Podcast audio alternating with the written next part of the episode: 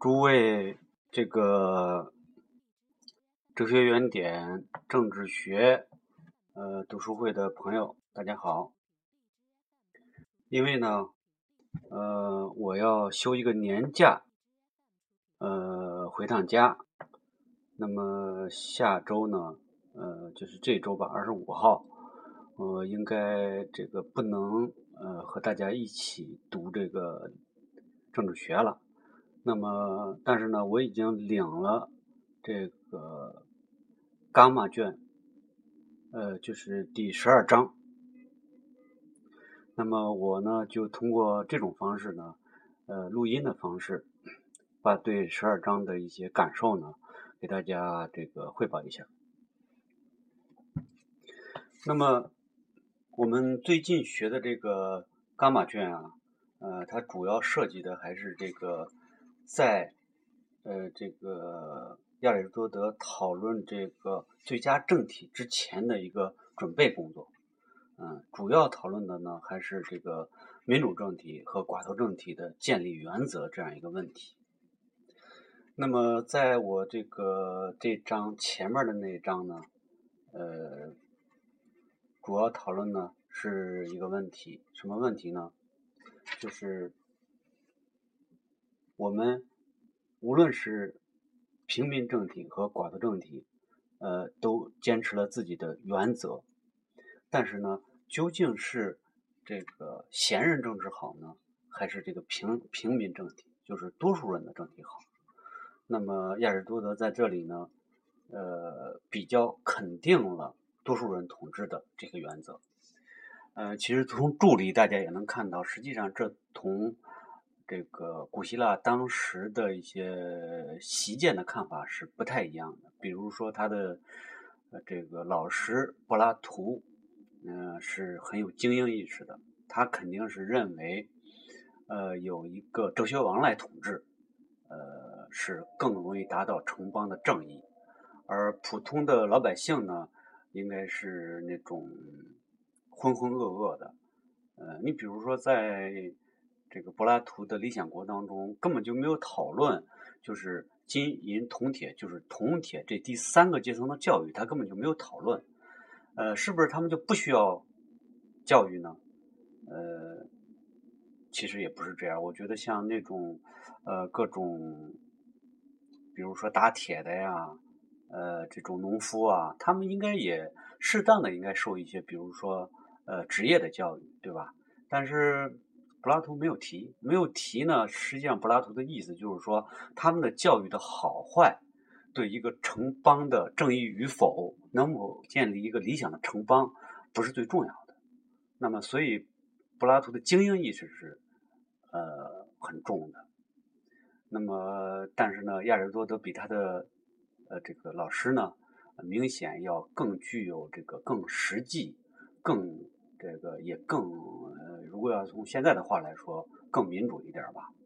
比如说他在上一节里十一第十一章里啊，就说了这个有时候众人的智慧要超过一个人的智慧和一小部分人的智慧的。那么到了我这个第十二章呢，开头他就提到了世上的一切学问和技术，那就是知识和技术。那么知识呢，在古希腊语中叫做呃 episteme，呃，而技术呢是 technique，。那么他们的终极目的呢，各有一善。嗯，各有一善呢，这个亚尔多德在别的地方曾经提到过呢。呃，这个善呢，并不是只有一个至善，呃，它还是有很多种，比如说有那种呃灵魂的善、身体的善，呃。内在的善和外在的善，嗯，嗯，你比如说所有的这个像他说的那种 technique 啊，各种技术，呃，它都有它自己的善，是吧？那你打猎这种技艺，它就呃，它的善就是打打到最好的猎物，是吧？打铁当然就打打出最好的这个这个武器啊，或者是农具啊，嗯，那你这个饭馆的那个它的这种技艺。啊，这种做饭的这种技艺，那当然做出最可口的饭菜了啊。那么他说呢，政治学学术本来是一切学术中最重要的学术，它终极目的就是什么呢？至善。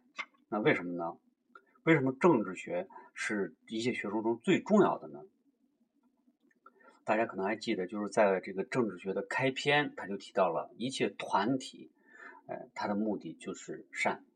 那么这一切团体呢，它呃进行了逐个的分析，就是从一个自然的家庭，然后到村舍呃村坊，最后形成一个这个呃城邦啊 polis。这个它呢就是呃自由人之间的一种支配关系。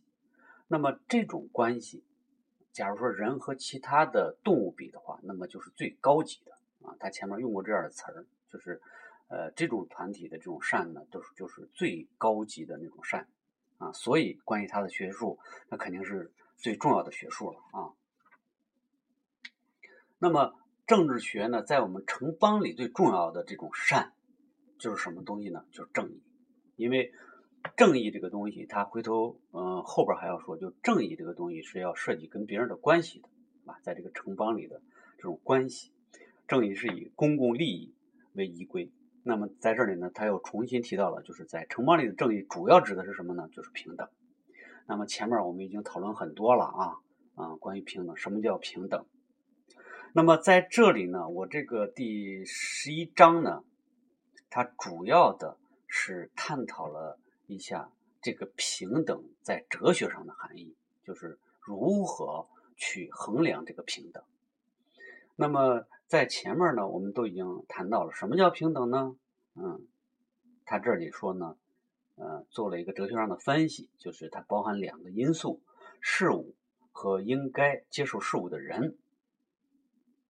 大家应认为相等的人就该配给相等的事物。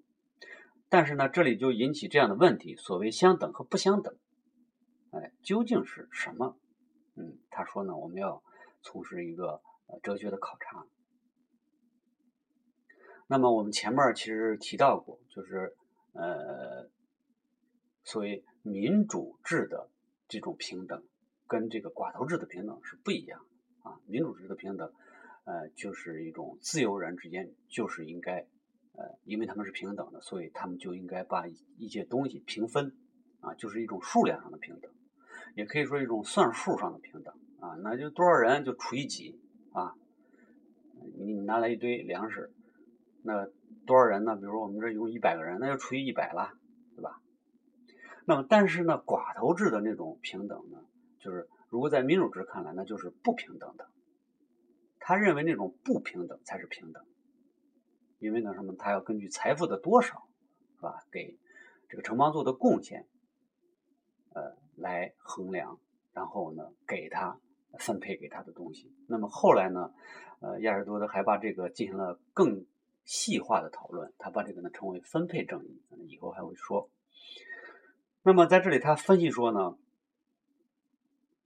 这个所等和所不等究为何物？那么他具体分析了这个，其实是这个寡头制的那种上优的原则。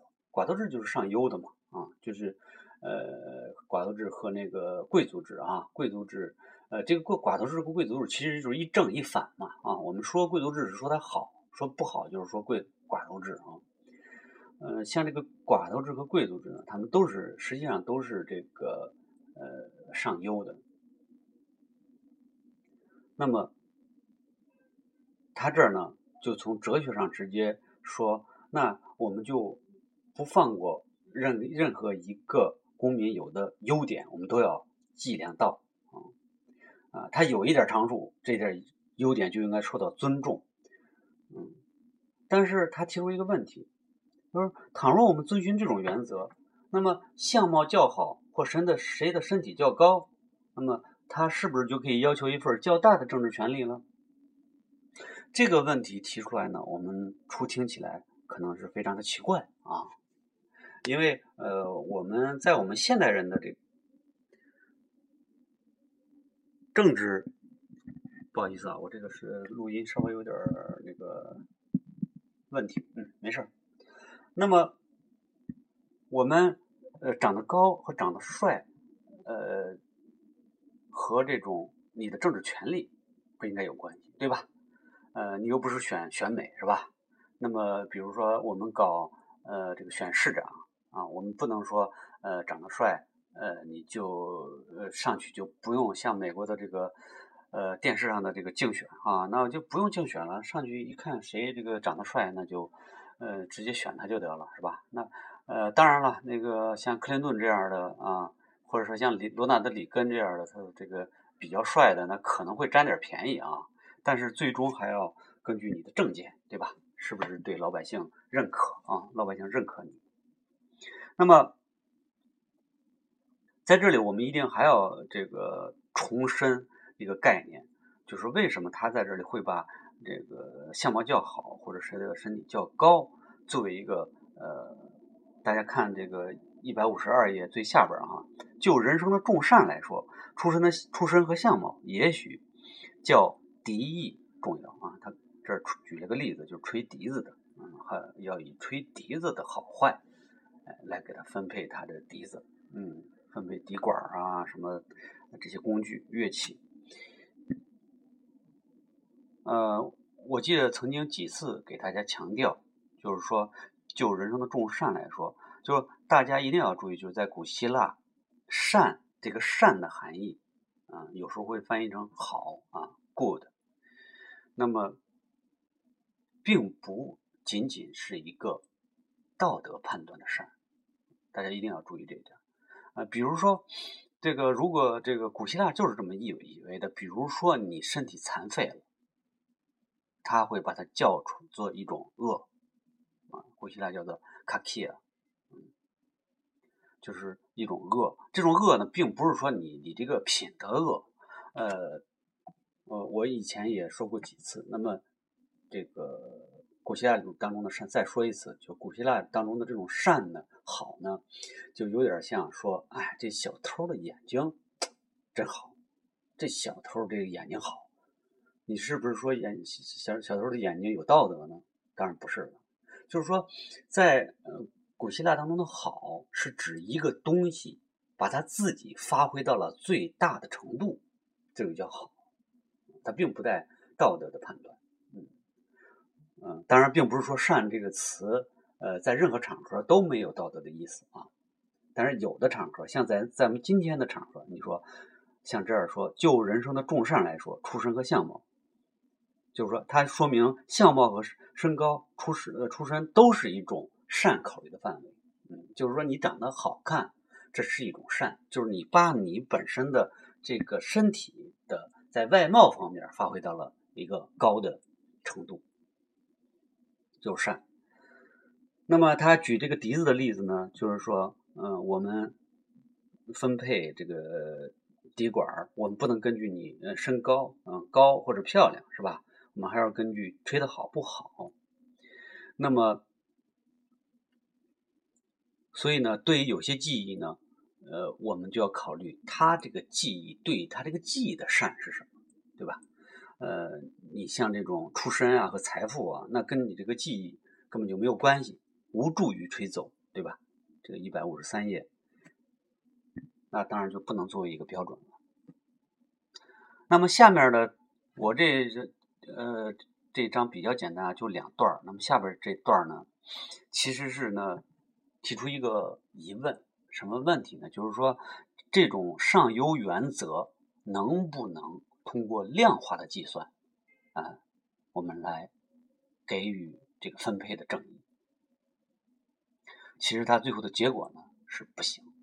你比如说，嗯，他听着很怪啊，他就是说，呃，我们任何人体的某量和人体的其他亮度是可以进行比较的。你比如说，甲这个人的身高超过了呃他的品行德行，就是说。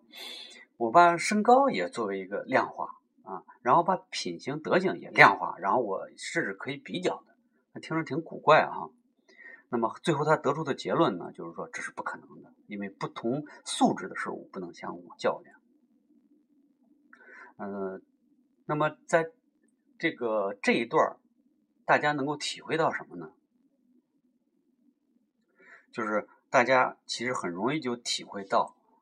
这个亚里士多德，我也说过多次，亚里士多德身上体会体现了一种很这个典型的科学思维的这种苗头。就亚里士多德和这个呃柏拉图比较起来，他在自然科学方面的成就要大得多。虽然我们知道亚里士多德有些分析是呃，比如他有动物学呃这样的这个著作啊啊，甚至也有呃分析这个呃，后来有人说呢，就是像现在我们大学里学的大多数的，并不是说哲学是这个亚里多德发明的。而是几乎我们大学的所有学科，可以说亚里多德都是他的始祖。说他的确实是不得了，这个人啊。那么他在科学方面，他那会儿已经有了很强烈的科学方面的追求。而科学最重要的一个一个趋向是什么呢？就是量化。你想一想，就是我们科学，当我们科学要研究一个物体的时候。我们怎么能够最精确的把它能够研究好呢？那肯定就是把它做成呃，把它分成什么呃，越往下分分子啊，什么电子，呃，什么越往下分，而分成的这些原子，哎，什么后来有中子什么的，为什么这么往下分呢？你这么往下分，它就每一个中子和另外的中子是一样的，所以如果你把这个中子研究清楚了，那么一组合，那就是这个事物，对吧？这个物体。那么，只有这样才能够最好的在科学上把它研究清楚。那么，所以科学最重要的一个东西就是要量化。如果不能量化的东西，你是不可能做科学研究的。那么，在这里呢，呃，亚尔多德就体现了他这种原则。虽然他最后宣称这个是不成立的，对吧？但是他已经提出了这个趋向。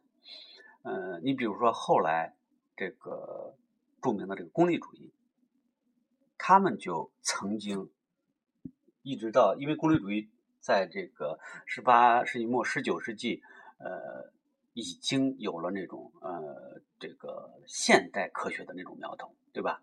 那会儿他们也是追求，他们认为科学是最准确的。如果社会科学都能科学化的话，我们就能够这个把社会科学。讨论的更清楚。你比如说边沁啊，这个功利主义里边的边沁，他就把呃，比如说他那个功利主义强调的最这个提的最多的就是呃，这个最大快乐的最大化，对吧？